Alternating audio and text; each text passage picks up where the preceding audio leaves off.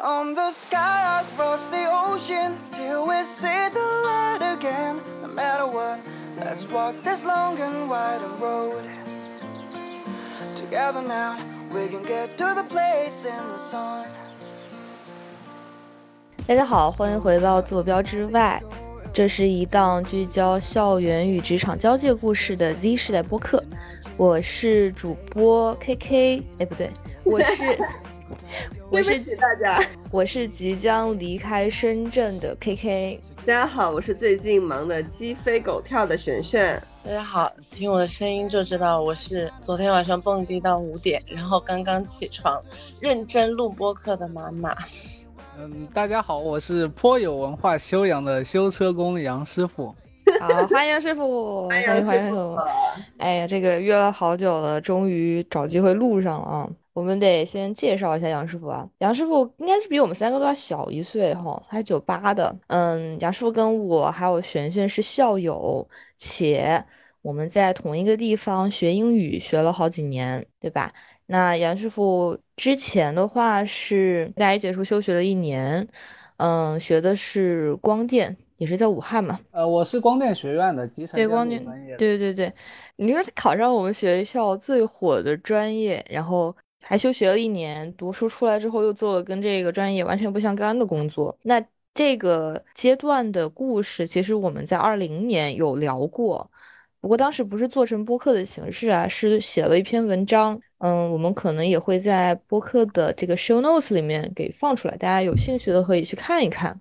那我们今天主要想聊的呢，就是杨师傅这个现阶段，杨师傅要不要先给自己做一下简单的自我介绍？呃，就我目前的话是在澳洲学修车，然后来这边已经差不多一年了吧，嗯，然后还在一个学习状态当中，因为呃整个学制是两年，然后它有两个 certificate，第一个 certificate three 呢是呃一年半。然后呢，也就是说我要半年以后我才能拿到那个三级证书，然后我可以算是一个正式的那种修理工，就可以找一些很正式的工作了。嗯嗯。呃，第二个那个证书四级证书的话，它其实是学校配套的一个课程吧，三级加四级加起来正好是一个两年的一个学生签证的一个时间，然后可能也比较方便你自己去找兼职呀那些。然后你是在学习之余还要去做一些兼职，对吧？我的做的东西比较杂啊。之前一直在国内，我是毕业两年都在做那个英文阅读课的老师嘛。嗯。然后过来的话，呃，有接文书翻译，就出国留学的那些文书。嗯。然后呢，论文的翻译修改。澳洲这边的话，就主要是在开 Uber Eats 啊。作为一个修理工是吧，必须得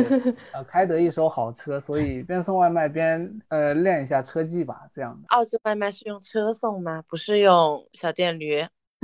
哇，在澳洲送外卖用小电驴，你的电驴会很快就没有电。哦，对，澳洲很大。其实杨师傅这样选择听起来好像很杂哦，但我这样想，我觉得他每做一件事情其实是有目的的选择的。就当时他在那个就是出国之前嘛，教这个英语班，在我们当时还算是一个小的新闻，因为周围大家本来都是同学嘛。就大家同学的时候，其实每个人不是有写演讲稿，或者是写对国外大学的那种申请的申请信。杨师傅是作为同学，就是学英语比较好的同学，去给他们建议，去帮他们修改。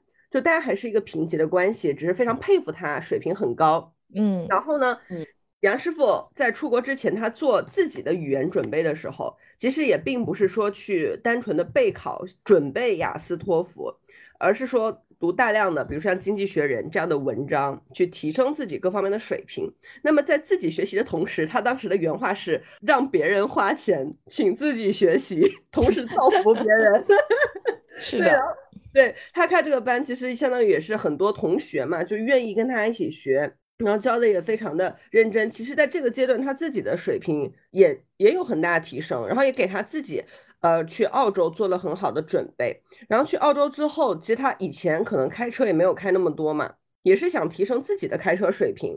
那这个时候去做 Uber，其实也是一个附加的赚外快也好，但主要还是提升自己的这个业务水平。所以说这个我觉得还是比较厉害的。对，第一目标是学习，然后是赚钱，但是钱都没少赚，主要 是是是是是，就是让别人给自己提供了一个学习的环境跟一个目的。人说我为什么当时要想出国呀？第一个是因为国内的话，生存环境啊，因因为我确实我生下来我体质天生体质没有那么好嘛，然后虽然说通过后天锻炼有不少改善吧，但是呼吸道这一块还是比较呃比较脆弱啊。那尤其像在武汉那个动不动 PM 二点五过百，然后甚至两百多，是吧？那冬天的时候完全受不了，就整个冬天一直在咳啊。然后就想找一个那个空气比较好的地方，然后呢，哎，温度变化也不那么大，然后呃最最好就是稍微暖和一点啊，不能像中国南方这种就是夏天热死人，冬天冷死人，是吧？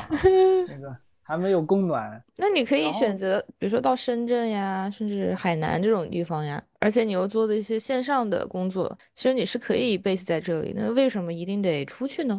呃，因为其实还有一个点在于，我想出来多和一些 native speaker 做接触吧，因为我有自己在语言方面的一个提升的一个需求嘛。我其实对于语言这方面嘛，就是比较喜欢的。对于细节呀，对于一个用词，它情感的这些的一个体会，我其实可以做到非常的细微。像我在这边的话，它像 library 有时候有一些活动，比方说写作的一些分享会啊，这些，它就是 native speaker 的那种，就不是说像学雅思、托福写作这种，就是其实就是小学生水平，嗯，连小学生水平可可能都到不了的那个水平。但是我想追求的那种，就是在 native 当中达到比较上层的写作的一个水平。我就想要第一个算是想要证明一下自己吧，看一下自己能到达什么程度。如果能够证明自己的话，这样会更有公信力，也可以去帮助到更多的人吧。为什么你抱着这样的目的，但是没有去升，比如说跟英语文学相关的专业呢？你说专门的去学文学相关的专业吗？对呀，那就很难在澳洲留下来了，是吧？哦，你得呃一举多得嘛。嗯，所以你是后边还是想继续留在长时间的留在外边？对，应该会，然后在这边提升自己的能力吧，然后也想着在这边拿到一个公民身份，这样的话对于家里人的经济安全呀这些，我觉得也会更更好。这里我想请我有我有一个好奇点哎，就是因为我们正常来讲，尤其是像杨师傅这样就是学历还不错的同学出国，一般会选择 STEAM 学科或者说是升研究生。这种方式，为什么杨师傅要去探索一种听起来好像不是那么 typical 的方式？以及我我我理解这种方式应该不太有前人的经验去学习。就比如说我们留学的时候，可能会问一下啊，学长学姐，你们升了什么专业？你们流程是什么？怎么留在那边的？但是像呃杨师傅现在这样子的话，基本上就是自己在独立探索整个过程。这其中有没有一些想法跟我们分享嘞？如果说去读研究生，可能会比较把自己的一个时间精力啊那些完全限制在某一个领域当中吧。第二个是会有一个非常长时间的伏案的一个工作吧。但是我其实不是很喜欢，就是每天就一直那样。然后我就想出来换一种生活方式。哎，修车工的话，比方说上午七点钟上班，下午三点多就可以结束了。那我白天在干体力活，然后晚上我就可以做一些脑力劳动，这样的话其实是一个比较均衡的一种生活方式吧。嗯，这个确实是，就是感觉这一年逐渐把自己的生活状态调整了，自己非常有 work-life balance。那你平时周末的话，去一般都是在干什么呀？就周末也是都是在学习，还是你也会有一些就是 social activity？呃，我周末的话，一般会有一天或者大半天会出去 hiking 吧，就找自己没有去过的地方去 hiking。嗯。因为澳洲自然风光这么多嘛，你你要是来了，你天天闷在家里，这这就或者闷在 workshop 里面，就是几乎不出去的话，就白来了，是吧？还挺好的，我觉得。我觉得杨国宁真的就是，哎，不要说全名。也没有关系。杨师傅是是真的去，你看他一步步创造了自己想要的生活，特别佩服，真的。而且我想问，其实有一个点哈，你看他在澳洲学这个手艺，其实我们虽然有所谓工匠精神这样的词去表达我们对有一技之长并且能够做的特别好的呃能力的欣赏。但是我们身边其实很少有人去做这类事情。哎，你看，嗯，杨师傅在那边读的是一种是技术学院，算是吗？对，其实就相当于国内的职业学校吧，这样。对，但是在我们这种价值体系里，我们不太去推崇这样的方式，所以其实好多人上了大学出来，感觉哎，什么手艺都没有，你学到了什么呢？对吧？通识可能通识也没学到，手艺手艺也没学成。就是有这样的一种迷茫感，我不知道杨师傅还有马马璇璇是对这样的一种现象哦，这样一种差异是怎么去认识的？嗯，我觉得怎么讲呢？就是嗯，对标一下，就是杨师傅的同学吧，因为杨师傅考的专业他是华科的光电的，就可以说是我们学校呃 top 级别的专业。就你你走在哪里，呃，别人一听就觉得你是自带光环。一般的同学呢，他们就算出国，我觉得啊，大部分。还是会选择那些呃很有光环加持、听起来很厉害的那种专业和学校进行深造。然后那个时候呢，我觉得杨师傅本身肯定是具备这样的能力的。从专业上，他接了很多的项目，英语水平又非常的好，然后动手能力很强。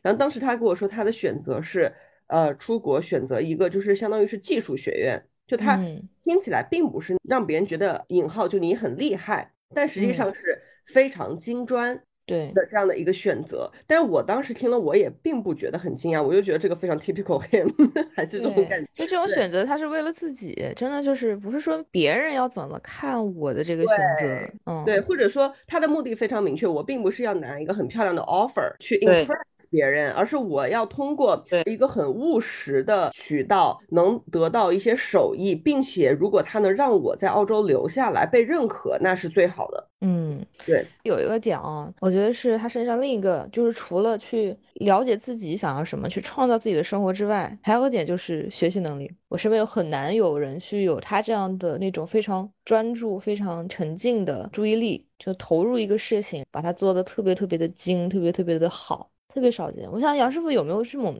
训练的方式，或者说你选择去学一个东西的时候？它背后一定要有什么样的驱动力呢？嗯，这个问题我其实也有，也也有一直在问自己啦。因为其实你做一件事情，你背后的动机，尤其是你说一直保持一个学习的话，自己到底是为了什么去做这个，对不对？你其实可以说躺平啊，就做好这份工作，然后每天下班就看看电视呀啥的，然后一天过去了，是吧？好像这样也是一种生活方式。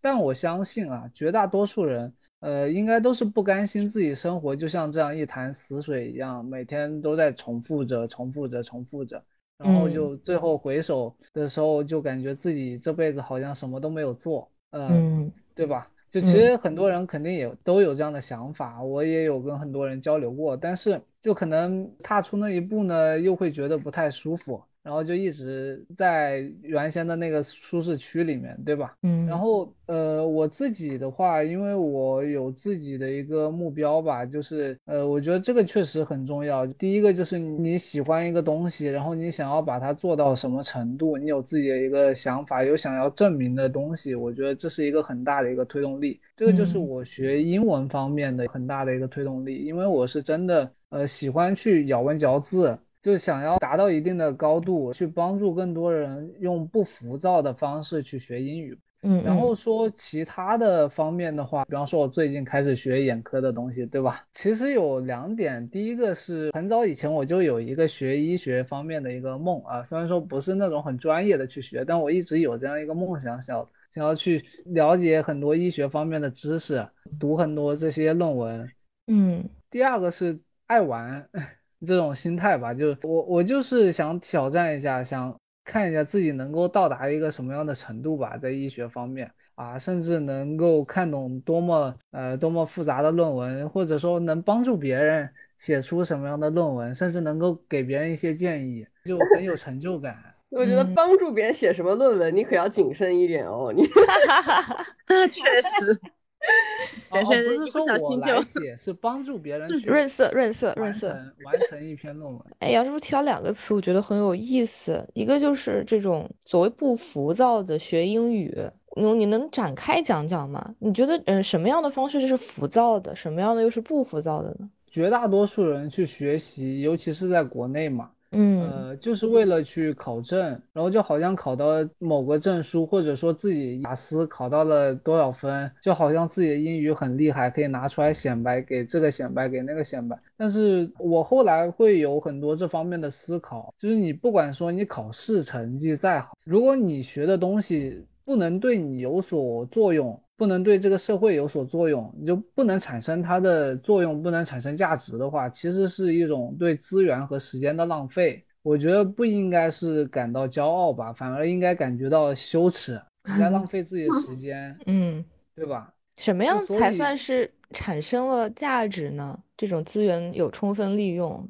比方说，你可以在一个下午就可以把《了不起的盖茨比》啊之类的这样的小说，感觉很享受的去把这样的英文小说看完，呃，让你很愉悦，并且去欣赏其中文字的一种美，而不是说你雅思好像考试考了个八分的阅读、九分的阅读啊，好厉害，对吧？然后给别人显摆一下，然后真正的要开始学习的时候，比方说，哎，出去读个研究生，那个阅读八分，感觉自己很厉害，然后结果看课本的时候，几百面的课本嘛。那个也啃不下来，啃的头都大了，对吧？嗯啊，甚至很多地方都看不懂，这个就没有任何意义嘛，对吧？嗯，哎，我觉得关于这一点，我超级超级超级超级赞同杨师傅说的哎，但是呢。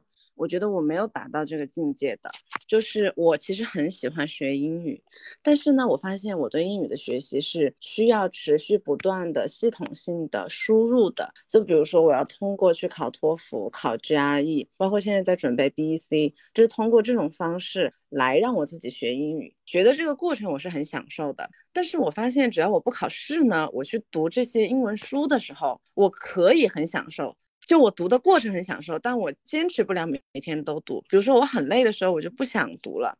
但是就不像弹钢琴，我虽然很累，但是我觉得弹钢琴对我来说是一种放松。所以刚才杨师傅说，呃，有没有很享受的去读完一本盖茨比？我觉得这个点真的就很戳我。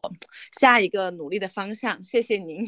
说明什么呢？说明英文程度还没有好到像中文那样，就是。能够让你没有障碍的去读，然后你会感感觉到你的大脑这个时候还是会感觉有一点点在 struggle，在费力，而你这个时候是想放松的，对吧？对，是的。那这个我就非常的惭愧了，因为我现在读中文的书，我也并没有给他坚持读下去，就并不 struggle。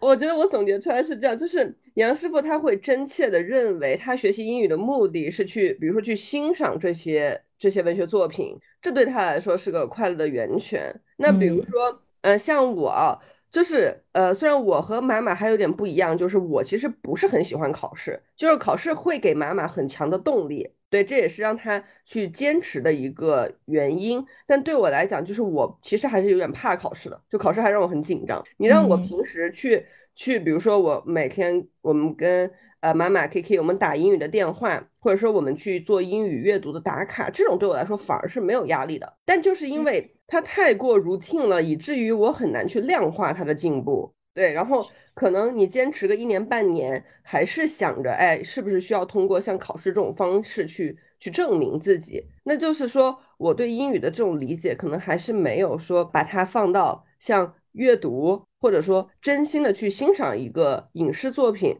你能很明确的感受到自己从中啊得到了一些快乐，或者说得到一些提升。所以这可能也是我们应试教育出来下的一些就是既定的这种思维方式。但是这里我想补充一点的就是，我觉得就是我用通过这种方式学英语，不是为了考试。我的核心目的还是为了学英语，这可能真的跟从小到大应试有关。我喜欢体系化的被教授知识，而不是面对一个东西自己去寻找怎么学习。我觉得这也是一个非常重要，但是我一直以来都很欠缺的能力。所以之前我也问杨师傅嘛，就是出出国，这是一条没有人走过的路，那你是怎么样去？选择这条路以及怎么走的，对于学英语来讲，我觉得也是一样。比如说我之前在学托福和 GRE 的时候，我的目的就是要能听懂呃国外的老师上课。那我体系化的去把托福的那东西学完一遍之后，我发现我听这些 academic lecture 的时候，确实就听得更能听得更懂了。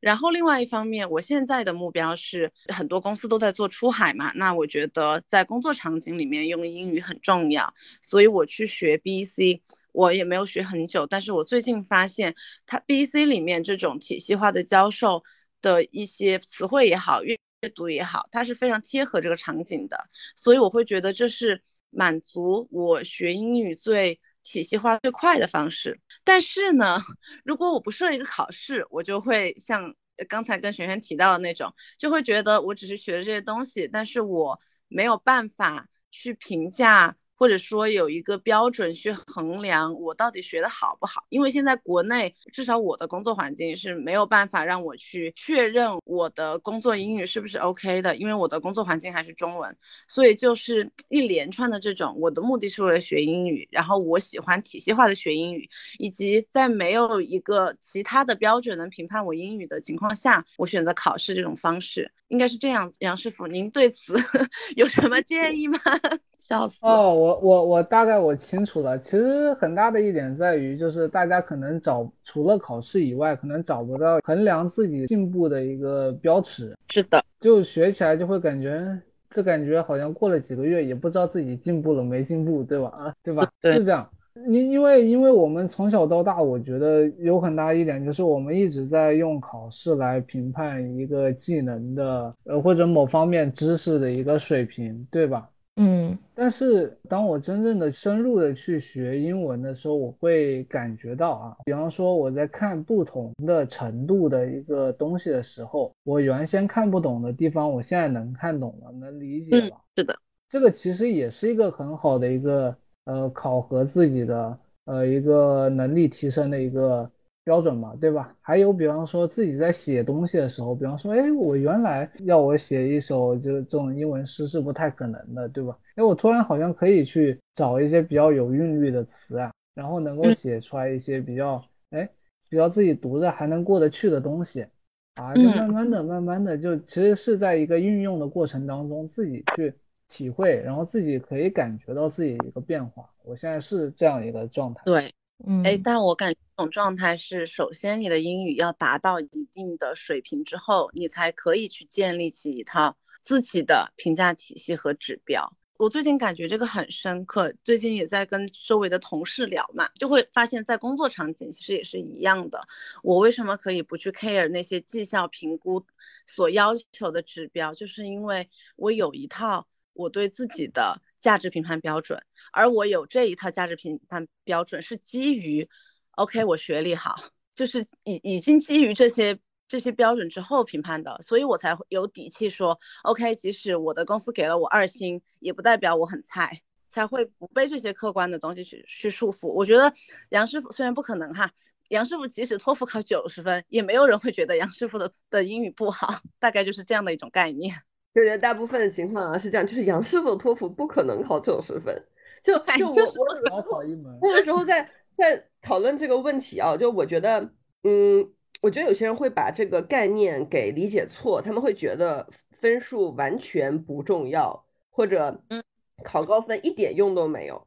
但我觉得一个英语不好的人去说这样的话，和杨师傅说这样的话是不一样的，就是。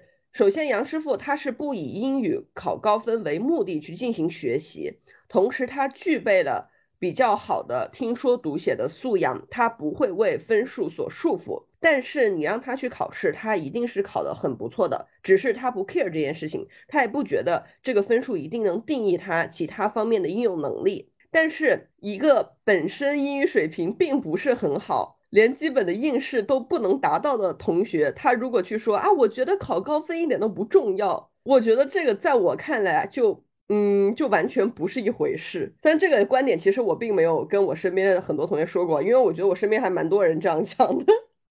那我觉得在这些基础之上，其实你考一个高分，我只能说证明你有应试能力。就是你这个能力，你也没有必要去过度的去吐槽别人不能用怎么怎么样。如果一个能用的人，我觉得他考分数考一个高分也并不是很难的事情。就是这个顺序是这样子的。杨师傅是一直都有向内去度量嘛？包括他为什么知道说考试就是一个 sometimes 他就是一个 bullshit，因为他见过所谓的英语专业的学生过了专四专八，仍然写出来非常 嗯，糟糟糕的句子这种这种例子，所以糟糕，评价的可不是糟糕。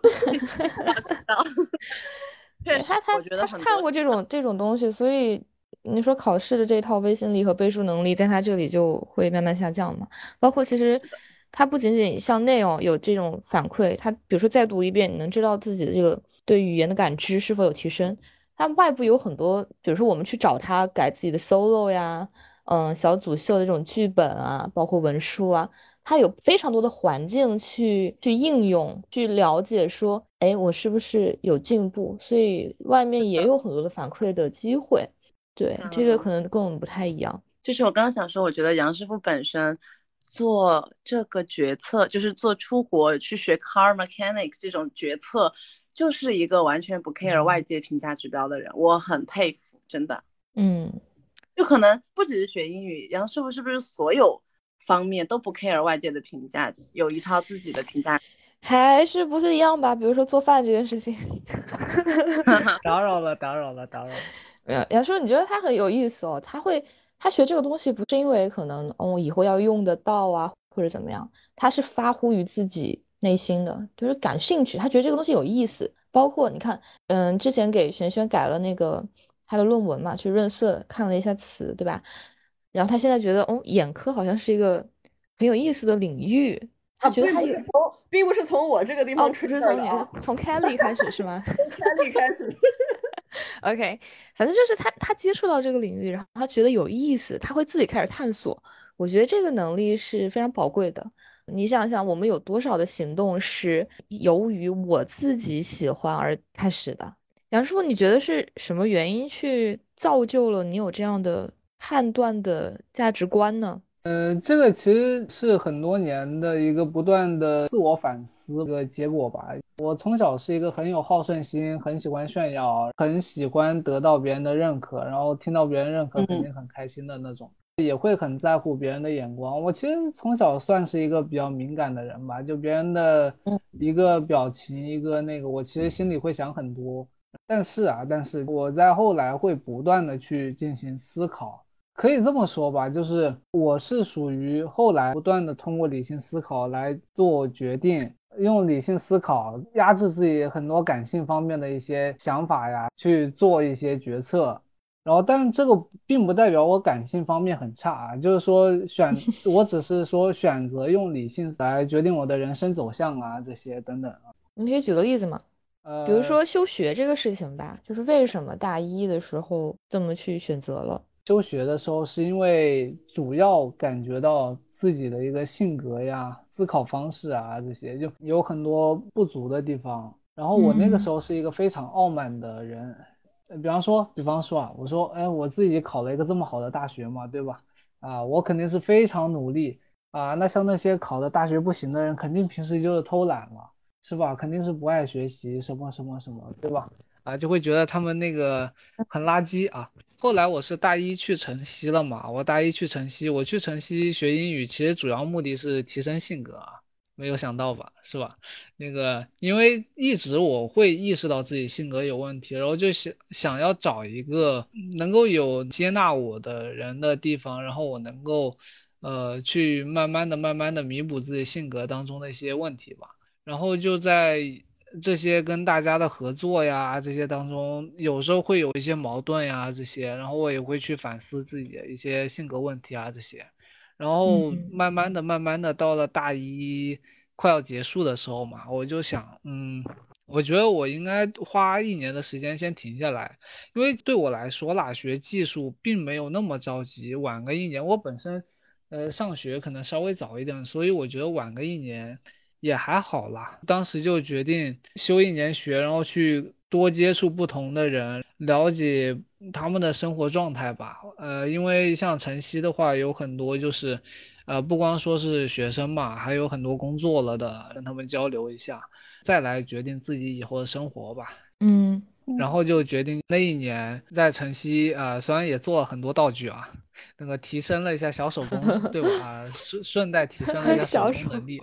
杨师傅在道具制作上的能力是排他的，这个跟大家写完 solo 稿子，一想到想润色，第一个会想到他，就是他在两个事情上的排位都是第一，口碑都非常好。其实并不是做的好，这个我想补充一下，我当时觉得就是为什么杨师傅不错啊，是因为他给大家改稿 子，他给大家改稿子，一方面是他水平很高，而且他好像那个时候是没有任何的不求任何回报，嗯，就是。而且他改的是非常非常认真，是的。怎么讲呢？就我很难想象，就是之前他说他很，他是一个很高傲的，甚至会有一些就是比如说瞧不起一些啊同学，但他是有意的意识到自己这样的问题，然后去呃去改正嘛。但我当时是完全看不出来的，因为我觉得他对任何一个去找到他的人都非常尽心尽力的帮助。而且那种 solo，我们的 solo 就是读下来应该是十五到二十分钟吧，就很长的一个稿子，它可以非常细致，就你看那个 word 是满篇红的那种去修改，嗯，并。且是不求任何回报的，而且是很多很多人去找他，就是不是说你有时间的时候搞一下，而是有的时候我觉得甚至还挺累的，但是我觉得这个还算是一种美德吧，就是又有能力，然后也愿意去帮助别人。后来吧，就有比方说跟一些艺术生去有过交流嘛。我我原先不了解他们的时候，我会觉得，呃，他们可能就和那些体育特长生之类的一样的嘛。你这个话从 实那个，那就就当时当时的，因因为就是人会有很多不了解的东西，然后会自己会预先给他一个立场，给他贴上标签。嗯。对吧？然后我我当时就会误以为啊，他们肯定啊，那个高中的时候肯定没有好好学习，很懒啊，对吧？吊儿郎当啊，什么什么什么，对吧？啊，就是什么标签贴一堆啊，这样的人不要去接近他们，是吧？然后后来慢慢的有了接触，会发现其实像很多艺术生，他们其实高中可能比我们这些只学文化的要累很多。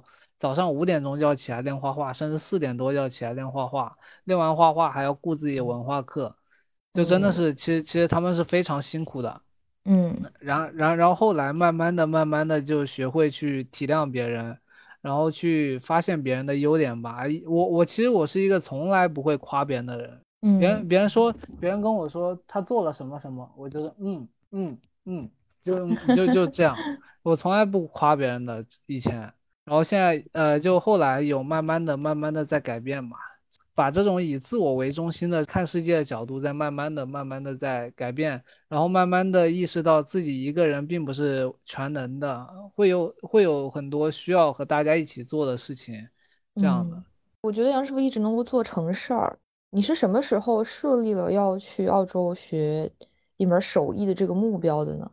应该是二一年年初，可能那个时候吧。嗯，那就是从你设立这个目标到你真正的去到那边开始这段新的生活，嗯，你觉得最重要的一些因素是什么呢？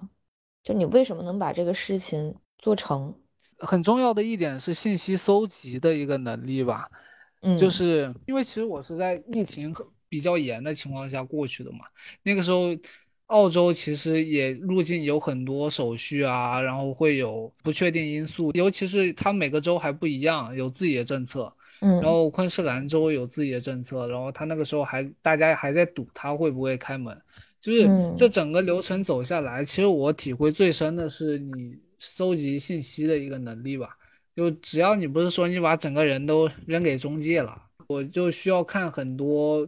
相关的一些资料，比方说疫情的话，我就要了解澳洲整个入境是要怎么样入境，昆士兰州它的一个隔离政策呀，等等等等，就不停的在搜索各种相关资料啊。但这个是后话了，申请到签证以后，在这之前呢，你要先去了解一下，哎，我要去学什么样的学校，对吧？了解一下那个学校相关的。呃，我我选的一个这个专业，对吧？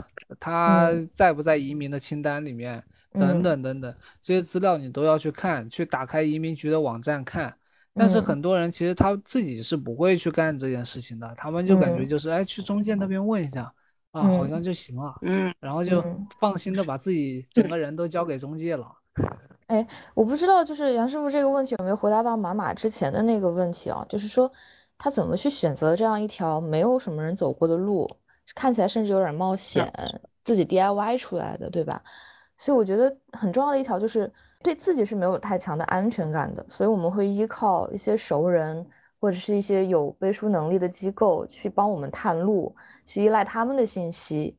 哦，觉得他好像有人走过了，所以我们再去踏，可能会风险会小一点。但是杨师傅他因为有这样比较强的信息搜集能力，而且还知道自己的能力够，所以他能够去分析信息。并且把它串成一个通的链路，一步步把自己的目标达成。所以我觉得这个能力还真挺重要的耶。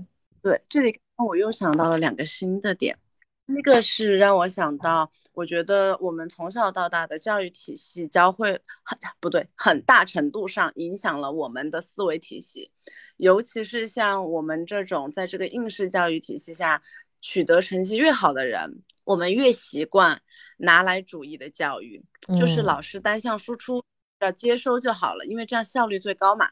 就我们确实因为有很多松散的知识，包括我现在学英语是这样的，学英语有很多松散的知识，但是我们已经习惯了有人把这些知识给你咀嚼好，分好类，传输给你，你只需要接收就好了。所以像呃杨师傅要去探索一条很充满松散知识的。录的时候，大部分人是没有这种把散点的信息连成一片的能力的。然后，在这个基础之上，刚刚 K K 说的那一点也很重要，就是我们也同时习惯于去走那些已经被走习惯的老路，而不愿意去探索这些新的路。第一个就直接决定了他根本不知道有这个新的路，第二个是知道了他可能也不愿意去探索。第三个我忘了，我靠，救命！我的脑子，没事，这是想象力太差。就是我们由于前面两个原因，我们都只能局限局限在现在拥有的职业里面、拥有的路径里面，根本没想到哦，原来我九八五毕业的可以去学这个东西，可以通过这种方式移民。我觉得这三个加起来，让我们的生活方式变得非常的限制。嗯，最近呃，可能因为我。学 HR，然后再加上现在国内的大环境很差，我就经常思考，现在我们近五年或者近十年，我们看到这些专业或者这些岗位和十年相比，有很大一部分是新生出来的，是以前从来没有过的。那以后也会有越来越多这样的岗位，尤其是在大环境不好。更多的零零后、九五后喜欢去做自自由职业之后，你就会发现还是有那么一小部分人，他们可以结合自己的兴趣，发挥自己的想象力，去创造一些新的岗位出来，而不是在现有的岗位里面去卷。我觉得这一部分就是也解决了卷这个问题吧，就是因为大家想象力匮乏，所以只能在只能在剧院里面有一个人站起来的时候，所有人都站起来，而不知道可以走出去去看其他的剧。嗯嗯，杨师傅，我这边还有可能差不多，我们这个时间可能是最后一个问题了。按照你自己的规划哦，未来是一个什么样的打算呢？还是往前看？呃，往前走的话，呃，我个人的想法啦，会先做个五到十年的一个技术工种吧，呃，修理工。五到十年的话，我应该理论上来说，我我觉得我应该会拿这边的护照吧。然后，因为有了这边的护照以后呢，出去，呃，世界上各个国家看一看呀，这些都会比较方便嘛。然后有可能会去参加一些公益组织呀，然后了解不同的文化，补充自己吧，就是一直在把觉得自己缺失的地方做一些弥补。呃，就比方说，我之前去学拳击，是因为自己身体协调能力确实不行啊，啊，然后呢。就就去学拳击，然后因为其实拳击是一个很优雅的，其实它更更像是跳舞一样，它对步伐的控制是非常强调的嘛。我我就想慢慢的、慢慢的去做这些自己想要做的事情。嗯嗯，挺好的。我觉得说的不就是我的理想生活状态吗？Thank you。我是觉得杨师傅给我们大家都是一个榜样哦，就是你是可以去创造自己的世界的，制定自己的标准。对，所以是的，思路打开，我们可以活成很多不一样的样子。我这里也跟大家分享一下，就是去年吧，去年那四月份的时候，我当时因为有个稿子还是什么样的问题，我问杨师傅，我说你觉得什么样的人有灵气，就是很灵啊？然后杨师傅给了我特别写的特别长的一段，嗯，他首先有个总结，他说我觉得有灵气的人，他们的生命是动态的，他会不断改变自己，会进化。我觉得他也是在按照自己的这个理解去活成有灵气的样子。那具体下面我觉得有几项，他说详细说的话，他列了很长一条啊，其中比如说做事情、生活、学习优雅从容，有自己的节奏，对自己人生有主导权，看问题通透，具有很强的洞察力，思路宽广，能看到很多选项，不会觉得被逼无奈。我当时看到这儿的时候，我觉得就特别准确。就是什么样的人能够思想或者说思维能够广阔，不会觉得我现在这儿了我就出不去了，他永远会给自己找到出路，找到办法。就是信息搜集能力，可能杨师傅提到了。第二，需要有一种能够向下扎根的，给自己安全感的学习能力。所以我觉得今天跟杨师傅聊天，我能看到他出去这一年动态变化了挺多的吧，包括他给我们的感觉。之前跟杨师傅说话。他还是会蹦出一些像垃圾这样的词，现在感觉 整个人可能确实也就柔和了一点，感觉大家都在成长嘛。嗯，不知道璇璇怎么感觉？因为我们都认识杨师傅，这都多少年了呀？我大一五年，一五一六年认识他的，璇璇可能也差不多。觉得还是有变化的吧，尤其是出国之后，呃，其实我也有一段时间没有联系杨师傅了，但是我现在感觉还是就是有变温和。然后也有更坚定自己的那个方向，嗯，所以我觉得就是还是就是还是很好的，就是他以后做的每个选择可能都并不是常规人觉得很 impressive，但我觉得就很合理。所以说他说的那些方向，在我看来，另一种 impressive，对，至少在我看来之后他说的那个。呃，所谓的既定方向或者是计划都是很务实的，也都很很大概率都会实现。我觉得没有，我不觉得有什么 有什么，就他实现的好像很啊很惊喜什么的，我觉得很正常，对，很正常的事情。哎，我能不能再加问最后一个问题？没事，真的很好奇，就是像这种勇敢的框架之外的决策，你是怎么看待？你做这些决策的时候，你和家人、和亲戚朋友这样的一些关系呢？嗯，可以问吗？这个？其实是这样的，就是我嗯一直在给我父母安全感吧。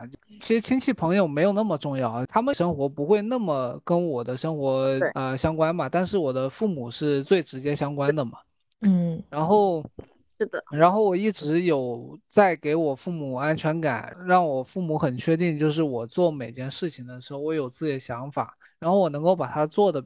比较成功吧，他们就会慢慢的、慢慢的就对我下决定更有信心。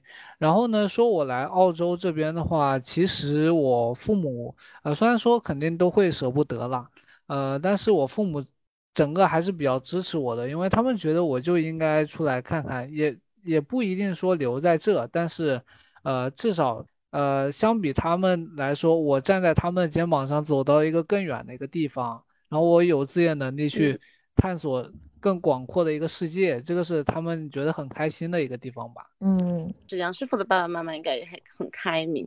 我想象了一下，如果我给我爸妈说。我不读书了，我要去澳洲修车，我觉得他们肯定不接受。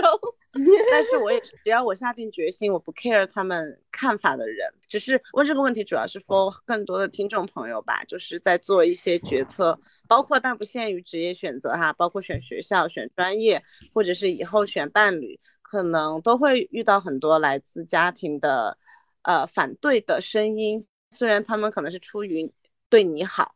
但是我感觉这种结合给他们安全感还挺重要的。如果双方的核心都是希望对方过得好，而不是为了自己的面子或者怎么样的话，我觉得就没有什么问题。是的，好了，谢谢还有 learning 今天，感谢谢谢杨师傅，谢谢杨师傅，又是一个坐标之外很好的例子哦。我们仨其实也是很久没有聚在一起聊了嘛，包括之前发那些也是囤货，所以。很感谢有这样的一个机会，我们都说认识那么多年了，一路上看到大家这个状态能够越来越向好，都在积极的探索自己的生活方式，也是很为朋友感到开心的。嗯，希望杨师傅也是越来越好，嗯，身体越来越好，然后循着自己规划的路一路走下去，好吧？嗯嗯，感谢感谢，好，谢谢杨叔，谢谢杨叔。那我们今天也差不多到这里了，我们就跟大家说拜拜吧。好的，谢谢，拜拜。「